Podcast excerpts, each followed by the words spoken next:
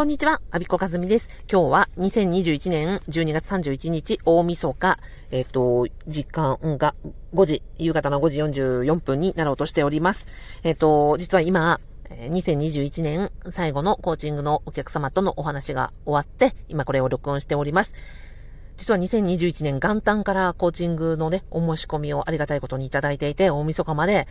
えっと、たくさんの方々の大切なお話をいっぱい聞かせていただけたことに何か本当にしみじみと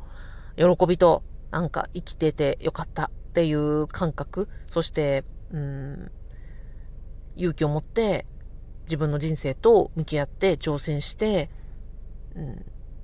らっしゃる方々と共に過ごせてきたっていう喜び、本当になんかコーチ冥利に尽きるなっていう思いで今、大晦日、これを収録させていただいております。本当に、あのありがとうございました。でね、えっ、ー、と、私今日、午前中に自分の時間とって、今年の振り返りをしてたんですね。で、そのことが、まあ、何かのお役に立てばなと思って、えー、2つだけ、うん、あ、3つか、3つ、うん、ま、今年のまとめをお伝えしたいと思います。まずは、えっ、ー、と、やってよかったなと思うことは、自分のコンフォートゾーンを出ることが総じてよかった。例えば、コーチングの講座無料説明会っていうのをやりました。その後、ネクストキャリア講座の無料説明会もやりました。これって結構ね、あの、しん、しんどい。私にとっては相当チャレンジングだったんですね。きつかったですね。あの、全く知らないお客様と何人か集まってきて、あの、集まってくださって、そこで、ま自己紹介を兼ね、なんか講座の説明とかをし、なおかつそこで、こう、なんだろうな、得ていただくものが、を、があるように、ま、ご提供したり、ゼロから信頼関係を構築していくみたいなところで、私結構苦手だったんですけど、今年何回やったのかな少なくとも十数回やったら、なんか自分の筋トレができた感じがしました。で、役人を辞めて3年で、やっとなんか役人成分よりも、商人、アキンドの方が、ちょっと成分が上回ったかなって、まあ多分、アキンド51%、役人49%ぐらいなんですけど、でも、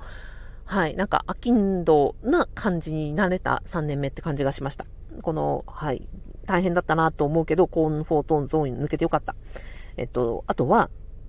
ドラム式の洗濯機を思い切って買ったりとか、家事を外注したりとか、あとは肉体改造をするために筋トレをやったりとか、うんと、お洋服の